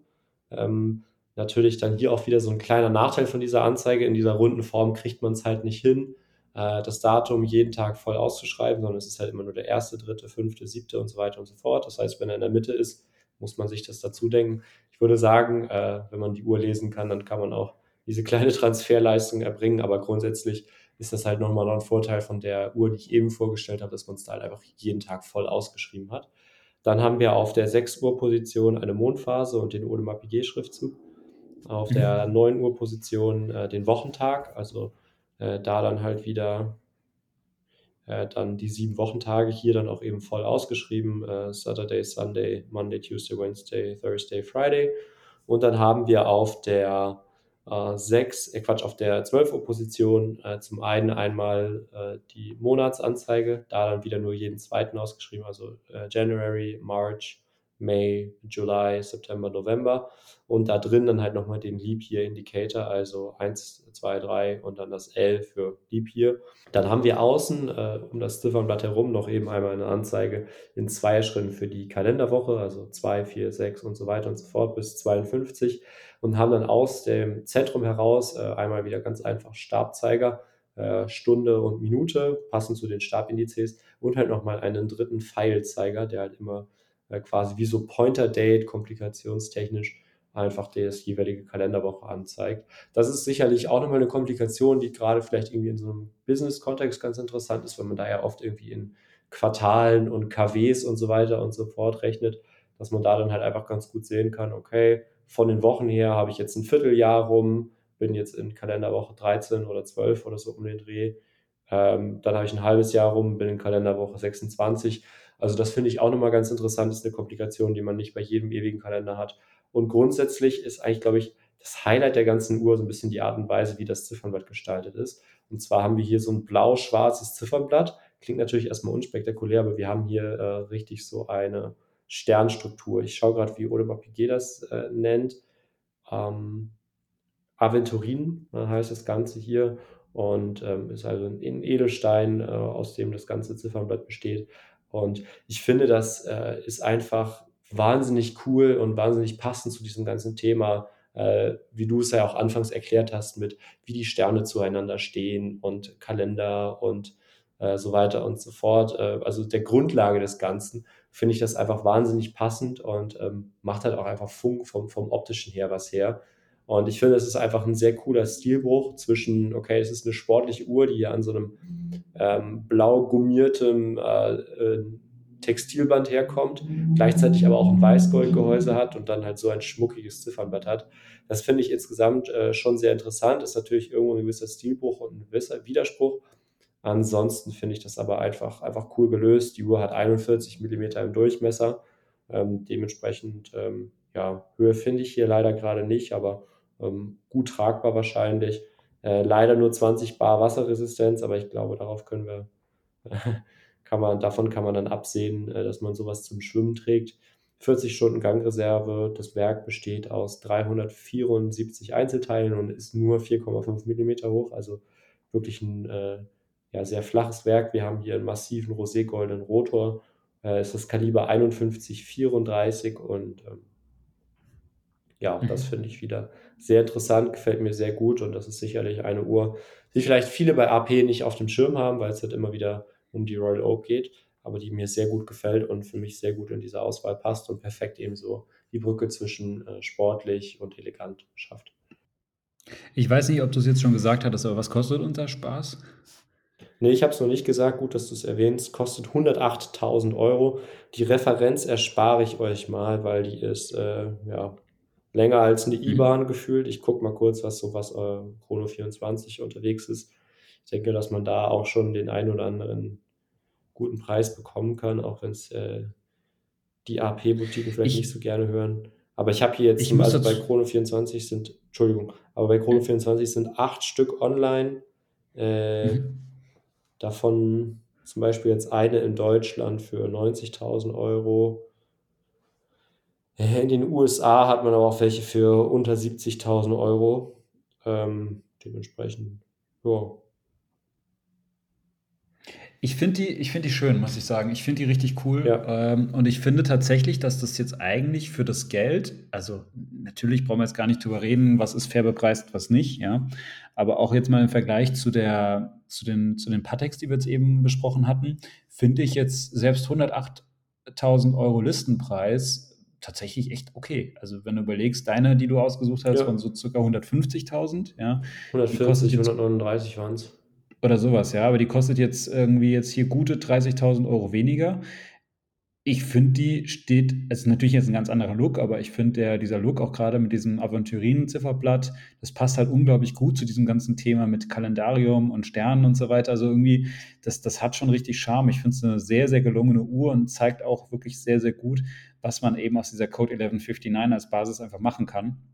Aber das hatten wir ja schon des Öfteren besprochen, dass das eigentlich eine Uhr ist, die grundsätzlich schon durchaus attraktiv ist, wenn du halt das passende Zifferblatt drin hast. Und das ist hier definitiv eins, was es irgendwie sehr, sehr interessant macht. Also mir gefällt die auch echt gut. Und also gut 41 Millimeter ähm, ist natürlich was, ähm, was, was, schon, was schon recht groß ist, aber ich finde trotzdem, dass man die durchaus sportlich, elegant äh, noch tragen kann. Ich glaube, das funktioniert auch noch von der Größe. Und äh, ich habe jetzt hier auch gerade nochmal geguckt, 10,9 mm ist sie hoch, also auch das ist okay. Ja, ist jetzt keine flache Uhr, aber steckt ja auch viel drin. Und ähm, ja, also ich finde die sehr, sehr schön, gefällt mir echt gut. Hatte ich jetzt so gar nicht auf dem Schirm, aber finde ich cool, dass du sie hier auf die Agenda bringst, weil ähm, ich bin ein großer Fan von diesem Blatt, also die ist echt toll. So, dann würde ich jetzt weitermachen mit meiner nächsten Uhr und ähm, ich schließe mich da so ein bisschen dem an, was du bei deiner allerersten Wahl hattest. Und zwar finde ich auch schon interessant, wenn man halt einen ewigen Kalender hat und der ist aber relativ schlicht und einfach abzulesen. Und ähm, da komme ich auf eine Marke, die das aus meiner Sicht fast schon perfektioniert hat. Und zwar bin ich bei Moser und äh, bei dem Modell Endeavour Perpetual Calendar.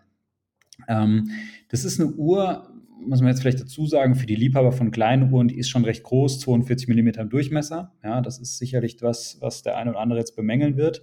Ähm, wir haben Weißgoldgehäuse, es gibt in verschiedenen Varianten. Ich glaube, es gibt zwei Varianten. Eines mal aus Weißgold und eins aus Stahl Tantal. Ähm, ich würde mich jetzt aber für die Weißgold-Variante einfach entscheiden, weil die aus meiner Sicht ein bisschen eleganter ist. Ähm, und das Spannende ist hier bei dieser Uhr, sie hat ähm, so dieses, was man von, von Moser klassischerweise kennt, diese, so, so ein Fumet-Zifferblatt. Das ist jetzt so ein äh, hellblaues, beziehungsweise in der Mitte hellblau, zum Rand hin schwarz werdendes Zifferblatt. Sie nennen das Funky Blue Fumet. Und ähm, das Coole ist, diese Uhr wirkt erstmal relativ simpel, wenn man sie sich so anschaut. Und zwar, ähm, was wir da eigentlich sehen, ist jetzt, ähm, wir haben ein Datumsfenster auf 3 Uhr. Da sehen wir einfach ein ganz normal das Datum.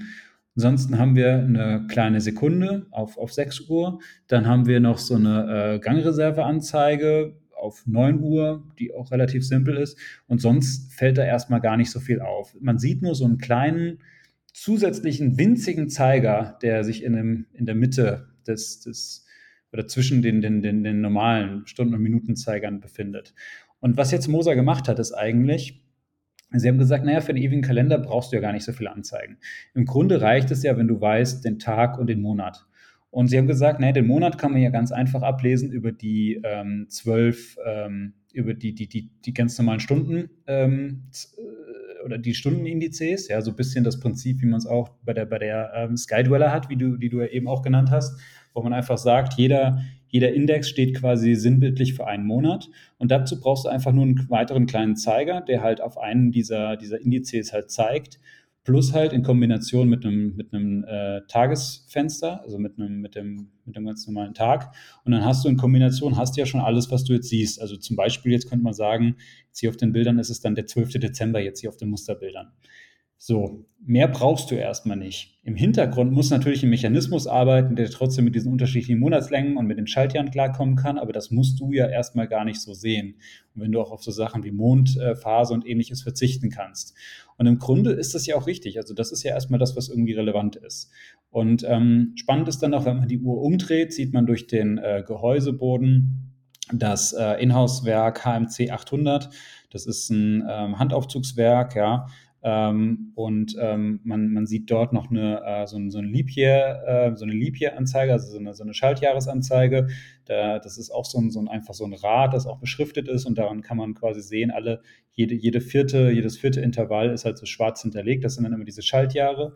Daran kann man das dann schon sehen, wo man sich gerade befindet. Aber im Grunde ist das schon alles, was an Anzeige gibt. Und dadurch wirkt die Uhr halt extrem simpel, extrem einfach. Also erstmal denkt man, das ist eine ganz einfache Dreizeigeruhr mit irgendwie einem Tag und ja, man auch diese, diese Gangreserveanzeige ist erstmal gar nicht so auffällig. Die könnte man erstmal auch für den Index halten, für einen zusätzlichen und ist halt wirklich auf Minimum reduziert. Und das finde ich eigentlich ganz, ganz cool gemacht, muss ich sagen. Ähm, spannend auch bei diesem Werk ist, und das ist eine Besonderheit aus meiner Sicht zu vielen anderen ewigen Kalendern, man kann sie vor- und zurückstellen, ja, egal zu welcher Tages- und Nachtzeit.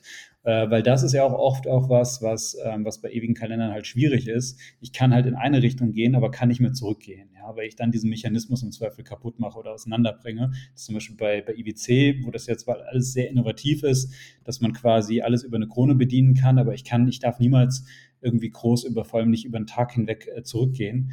Äh, weil sonst schmeiße ich den Mechanismus auseinander. Und hier ist es halt problemlos möglich. Also auch das was, wo ich sage, das finde ich gut gemacht und gut gelöst und ähm, ist halt eine relativ, relativ simple Darstellungsweise für einen ewigen Kalender. Für diejenigen unter euch, die die Uhr googeln wollen, ist es die Referenz ähm, 1800-0204. Also 1800 0204. Ähm, das ist die Referenznummer. Ähm, Listenpreis, ich habe es jetzt hier nur in Schweizer Franken, ähm, sind 54.000 Franken, sind circa der gleiche Wert dann halt auch in Euro. Gut, wenn man sie aus der Schweiz bestellt, kämen halt noch Steuern dazu. Aber ähm, ja, ich hatte jetzt eben auch schon mal auf Chrono24 geguckt, wo die dann zum Beispiel liegen würden, wenn man sie gebraucht kauft. Da gibt es schon Modelle, die man so für, ja, für knapp 30.000 Euro also aus Deutschland habe ich jetzt hier keine gefunden, aber ähm, so ab, ab 30.000 Euro ist man dabei, wenn man sich die, die Uhr zum Beispiel gebraucht kaufen möchte. Und ich finde es schon irgendwie ein ganz interessantes Paket, wenn man sagt, ich möchte irgendwie einen ewigen Kalender haben, aber brauche jetzt nicht diese ganze Komplexität dieser ganzen Anzeigen. Insofern wäre das jetzt meine zweite Wahl, die ich jetzt hier gerne ins Rennen bringen möchte. Ja, auf jeden Fall auch wieder sehr interessant. Mir gefällt die goldene Variante, glaube ich, fast besser, weil es halt irgendwie ein cooles Spiel zwischen ja, einfach äh, dem Blau und dem Gold gibt und dieses braune Band dazu. Das gefällt mir äh, ja sehr gut, aber ansonsten eine schöne Uhr. Ich bin immer nicht so ein Riesenfan von den Stundenzeigern, wenn die halt so diese, dieses, dieses Verspielte, dieses Dicke haben. Das ist mir immer ein bisschen too much fast, aber ansonsten gut. Und meine letzte Uhr, ich habe mich jetzt äh, nach etwas hin und her entschieden, denn ich wollte eigentlich auf Glashütte Original gehen mit der Panomatic Calendar, weil die eben eine recht interessante Art und Weise der Monatsanzeige hat. Ähm, allerdings ist es da jetzt so, dass es halt äh, in Anführungsstrichen leider nur ein Jahreskalender ist. Ähm, dementsprechend musste ich auf äh, eine andere Marke aus Glashütte ausweiten, die ebenfalls eine dezentrale Zeitanzeige hat. Und zwar habe ich diese Uhr so ein bisschen ins Herz geschlossen, denn ein gemeinsamer Freund von uns hat nicht genau die Variante, die ich jetzt vorstelle, aber eine ähnliche oder eine Uhr aus der Modellfamilie. Und zwar ist es der Frederik German Watch Lover, also schaut da gerne mal auf Instagram vorbei. Und der hat eine ganz normale lange 1 in, in Gold ähm, mit, ja, einfach eine normale lange 1. Ich weiß jetzt nicht, welche Referenz es ist. Aber es gibt auch einen ewigen Kalender und da ist lange natürlich immer bekannt für die äh, Salmon Dials, also diese lachsfarbenen Ziffernblätter.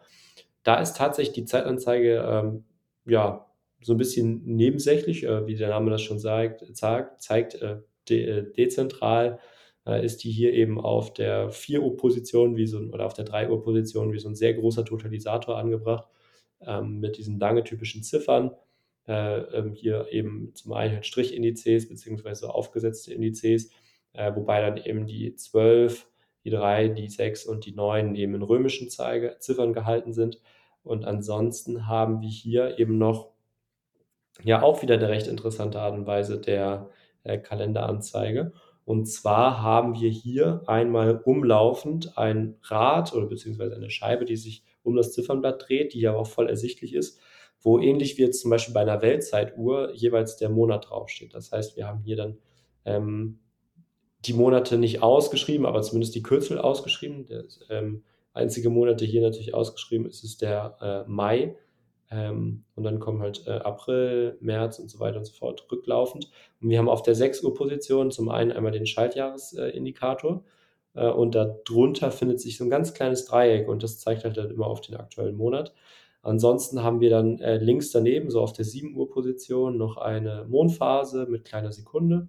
Äh, dann im Prinzip, was normalerweise eben irgendwie als Gangreserveanzeige oder so genutzt wird, ist der ähm, Wochentag äh, über einen Zeiger, äh, dann nicht ausgeschrieben, aber halt in Kürzeln, also ist hier SSFTWTM, also äh, Saturday, Sunday, Friday, Thursday, Wednesday, Tuesday, March. Äh, March, Monday. Monday.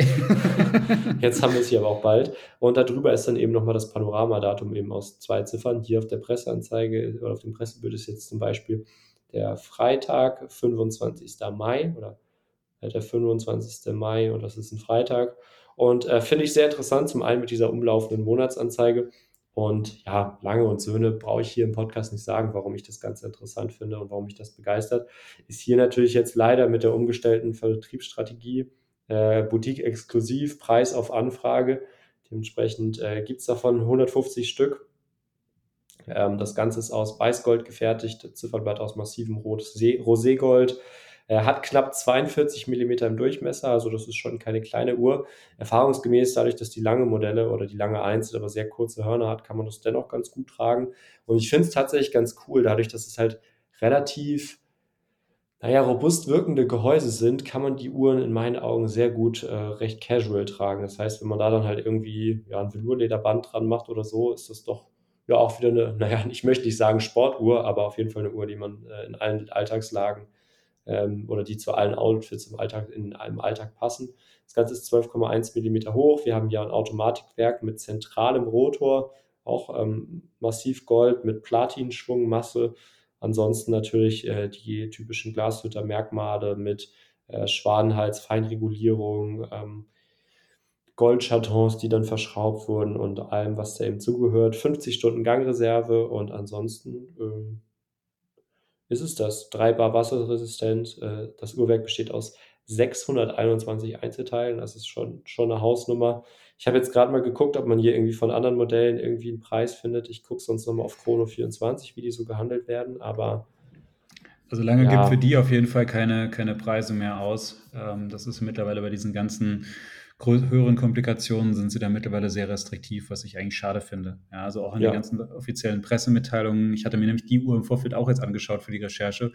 Äh, auch da sind überall keine Preise angegeben. Äh, da ist lange jetzt ja, sehr zurückhaltend.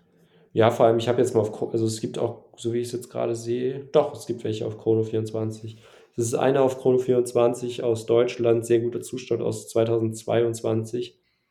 Ähm, mit Box und Papieren für 150.000 Euro. Es gibt noch eine aus Deutschland, ähm, aus 2021, auch im Fullset für, äh, für 127.500. Ja, mehr gibt es dann aber auch nicht. Ja, finde ich, finde ich auch schade, dass man da eben da so restriktiv mit umgeht, weil wenn ich jetzt sage, das ist mein Lebenstraum, äh, dann weiß ich hier gar nicht, worauf ich da konkret hinsparen muss. Aber ja, wird seine Gründe haben und ähm, das wäre so mein letzter ewiger Kalender. Und ich denke, das, das wäre eine Auswahl, mit der ich sehr gut leben könnte. Ja, definitiv eine sehr, sehr schöne Uhr. Also gefällt mir, gefällt mir auch gut. Ich bin, also mir wäre sie so ein bisschen zu, zu klassisch natürlich, aber ähm, ist eine einfach, die, die, die, die ist sinnbildlich für lange. Also auch, auch das, das Werk ist wunderschön. Ähm, ich finde, äh, du hast vollkommen recht mit dem, was du sagst. Also auch diese, diese Darstellung, wie die Monate abgelesen werden oder auch diese retrograde, äh, retrograde Wochentagsanzeige, auch das ist cool gemacht. Also viele, viele schöne Lösungen. Ähm, und das ja in diesem wirklich tollen, dezentralen Zifferblatt, weiß ich nicht, gefällt mir auch echt gut. Also tolle Uhr, muss ich sagen. Das Lachsblatt wäre auch meine Variante. Ähm, gibt ja noch zwei andere Varianten. Aber ähm, ja, könnte könnt ich mich für begeistern, muss ich sagen. Ja. Gut, dann, dann würde ich jetzt den Sack zumachen mit der, mit der letzten Uhr jetzt heute. Ähm, und zwar habe ich jetzt noch überlegt, naja, was ist denn wirklich so dieser ewige Kalender, den ich persönlich wirklich gerne in der Sammlung hätte? Also jetzt mal abgesehen von, von diesen extrem teuren Pateks oder sowas wie zum Beispiel so eine ähm, Code 1159, die ich auch cool finde, oder eine Royal Oak als, als Perpetual Calendar finde ich auch cool, aber das sind ja auch Uhren, die wirklich auch sehr, sehr fernab von, von Gut und Böse sind, was die Preise anbelangt. Aber eine Uhr, die ich realistisch gerne in der Sammlung hätte, ist auch trotzdem teuer, keine Frage, aber die noch irgendwie halbwegs greifbarer wäre, ist eine Uhr von äh, Jäger Le Coultre. Und zwar ganz konkret geht es um die Polaris Perpetual Calendar. Das ist eine Uhr, die ich meine vor zwei Jahren auf der Watches and Wonders vorgestellt wurde, wenn ich es jetzt richtig auf dem Schirm habe. Und das ist für mich so die, die Sportuhr unter den ewigen Kalendern. Und Sportuhr, das wisst ihr, das ist immer was, was mich halt ganz besonders abholt. Und zwar reden wir hier über eine äh, Edelstahluhr in 42 Millimetern, 11,97 Millimeter hoch, also knapp 12 Millimeter hoch. Das ist so hoch wie eine Submariner beispielsweise. Sie ist 100 Meter wasserdicht, was ich wirklich für einen ewigen Kalender beachtlich finde, denn die meisten ewigen Kalender sind allein schon durch diese ganzen Drücker und sowas, die ins Gehäuse eingelassen sind, jetzt nicht sonderlich wasserdicht. Aber mit 100 Metern kann man wirklich arbeiten. Das ist schon okay. Und ähm, die Uhr hat ein, ja, ich möchte schon sagen, sie hat eigentlich schon so ein Firmet-Zifferblatt. Also es ist ein, ein, blaues Zifferblatt, was zum, zum Rand hin dunkler beziehungsweise fast schwarz schon wird. Ähm, sie ist auf den ersten Blick sehr, sehr voll von den Anzeigen. Das muss man dazu sagen. Man hat sowas wie vier Totalisatoren, kann man eigentlich sagen. Ähm, also ich, ich zähle es jetzt einfach mal so durch. Also auf 3 Uhr hat man den Wochentag, auf 6 Uhr hat man eine Mondphasenanzeige, auf 9 Uhr hat man ähm, den, den Tag, auf 12 Uhr hat man den Monat plus das Jahr und äh, dementsprechend ist wirklich das, das Zifferblatt sehr, sehr vollgepackt. Ansonsten hat man natürlich noch äh, zentrale Minute und Sekunde, also auch, auch das natürlich. Ähm, das Ganze in einem doch recht sportlichen Design, der die das zu, zu der Polaris einfach passt. Ähm, das Werk, das verbaut ist, das ist ein äh, Inhouse-Kaliber, das ähm, nennt Jäger de Coultre ähm, 868AA. Das kann man durch einen äh, Saphirglasboden sehen mit einer äh, goldenen Schwungmasse. Das Werk an sich ist, ist schön anzusehen, jetzt nicht außergewöhnlich. Es hat schon natürlich, es ist schön verziert, aber es ist jetzt nichts, äh, nichts, nichts ganz, äh, ganz Außergewöhnliches. Und ähm, ja, aber trotzdem einfach in, in Summe eine, eine, eine, schöne Uhr, muss ich sagen. 70 Stunden Gangreserve, also auch das ist was, mit dem man, glaube ich, arbeiten kann, was, was durchaus äh, zeitgemäß ist. Und das Coole an dieser Uhr ist auch, sie kommt mit einem ähm, guten Schnellwechselsystem. Also standardmäßig kommt sie an einem Edelstahlarmband. Ähm, es gibt aber zusätzlich noch so ein blaues Kautschukarmband, was auch wirklich sehr gut zu dem Look dieser Uhr passt.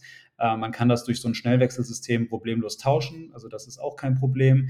In der Schließe hat man so eine ähm, Feinverstellung noch drin und in Summe ist das eine Uhr, wo ich sagen muss, die holt mich halt absolut ab. Ich finde die wirklich echt sehr gelungen. Ich fand die schon bei der Vorstellung echt attraktiv. Ähm, der Listenpreis liegt bei knapp 40.000 Euro, also 38.800 Euro. Aber das ist schon eine Uhr, die mich wirklich begeistert. Also das ist, als ich die erstmalig gesehen habe, hat, hatte ich so ein bisschen haben wollen Gefühl. Also das, die, die hat wirklich in mir was geweckt, wo ich gesagt habe, hey, das könnte ich mir echt für mich gut vorstellen. Und ähm, das ist nach wie vor noch so eine Uhr, die immer noch so ein bisschen auf der Wunschliste ist. Sie ist preislich aktuell für mich nicht, nicht, nicht wirklich drin und das muss jetzt auch nicht sein. Aber wenn man die mal zu einem guten Kurs kriegen könnte, dann wäre ich, glaube ich, schon angetan davon. Weil das ist so ein, so ein ewiger Kalender, absolut nach meinem Geschmack. So dieses Thema Blau, Sportuhr am Edelstahl am Band, für die noch sportlicheren Tage noch so das Kautschukband dazu.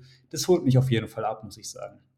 Also deshalb das ist meine, meine letzte ja. Uhr für heute, die ich hier noch ins Rennen bringen möchte. Ja, hatte ich tatsächlich auch drüber nachgedacht, weil das war äh, 2022 war, kam die voraus, ne? Ja, genau. Auf der Watches and Wonders auch echt mein Highlight oder beziehungsweise eins meiner Highlights. Generell finde ich, dass äh, Jägerle Kultre da in den letzten Jahren echt abgeliefert hat, sowohl mit der Uhr als auch mit der Reverse Chronograph, die ja jetzt letztes Jahr rauskam. Ja, die war auch cool. Das sind schon, das sind schon alles Uhren, die mir sehr gut gefallen und die Uhr sowieso. Mir wäre es halt ein Stück weit zu sportlich, zu groß, zu massiv, aber es wäre auf jeden Fall eine Uhr, die ich nochmal neben, äh, beziehungsweise in deiner Sammlung sehen würde und das wäre sicherlich eine coole Sammlung dann irgendwie mit der Submariner, mit der Daytona und dann eine Jäger de Cultre dazu. Das wird schon passen, finde ich. Das kann man machen. Es fehlt noch so ein bisschen das Kleingeld dafür, aber vielleicht ist das mal so ein Ziel, irgendwie so, so diese drei zum Beispiel in der Sammlung zu haben. Damit könnte ich auf jeden Fall arbeiten, ja. Also ist eine Uhr, die mich sehr, sehr abgeholt hat und deshalb bin ich auch, ähm, auch sehr gespannt drauf, was Jäger der Kultre zum Beispiel auch dieses Jahr wieder äh, vorstellt, weil ich gebe dir recht, ich fand auch diesen Reverso-Chronograph echt gelungen letztes Jahr und die haben in den letzten Jahren haben sie so ein paar Sachen rausgebracht, wo ich gesagt habe, hey, irgendwie, das holt mich ab, ja. Es ist auch immer so eine Marke, die so jeder ja. kennt das, aber irgendwie haben dann doch nicht so viele eine in der Sammlung.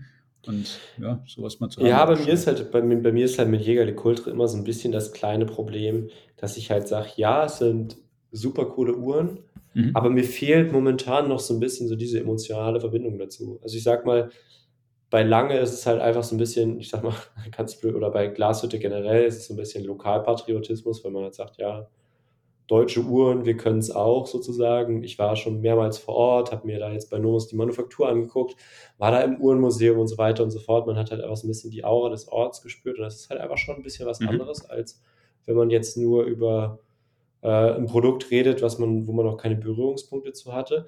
Und es ist halt auch so, dass man die komplizierten Modelle von Jäger zum Beispiel jetzt nicht so oft in die Hand bekommt. Ich weiß gar nicht, haben wir in Deutschland irgendwie eine Boutique davon?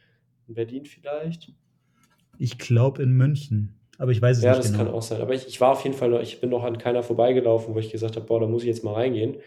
Uh, und ansonsten bei den Konzessionären hat man halt so die einfacheren äh, Master-Dinger, man hat äh, Polaris äh, und, und Reverso, aber so die komplizierten Uhren, worüber man halt wirklich dann so die, die Faszination für die Marke, für das Handwerk und so weiter dann auch ein bisschen lösen kann äh, oder auslösen kann, sieht man dann halt doch tendenziell eher so irgendwie auf YouTube oder Instagram mal, aber mir fehlt da halt einfach noch so ein bisschen wie das, das Aha-Erlebnis, beziehungsweise dieser Aha-Moment, wo halt wirklich irgendwie die, die Begeisterung richtig übergesprungen ist.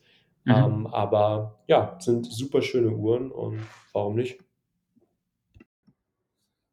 Ja, Lukas, dann ähm, haben wir jetzt jeder so unsere drei Lieblingsewigen Kalender hier vorgestellt und wir haben jetzt auch recht lange über die Komplikation allgemein gesprochen. Ähm, ich weiß nicht, hast du noch was, über was du noch reden möchtest? Nee, ich bin eigentlich relativ wunschlos glücklich. Sehr gut. Ich auch. Ja, es äh, fand ich auf jeden Fall sehr, sehr interessant oder fand es mal wirklich ein spannendes Thema, auch sich jetzt noch mal ein bisschen ähm, umfassender mit dem ganzen Thema rund um die ewigen Kalender zu beschäftigen. Und äh, ich hoffe, dass ihr da draußen auch Spaß gehabt hattet, jetzt heute an diesem Sonntagnachmittag oder beziehungsweise je nachdem, wann ihr das hört. Schreibt uns da auch gerne mal, was denn so eure Lieblings-ewigen Kalender sind, welche euch besonders gut gefallen, welche ihr auswählen würdet. Auch das interessiert uns immer.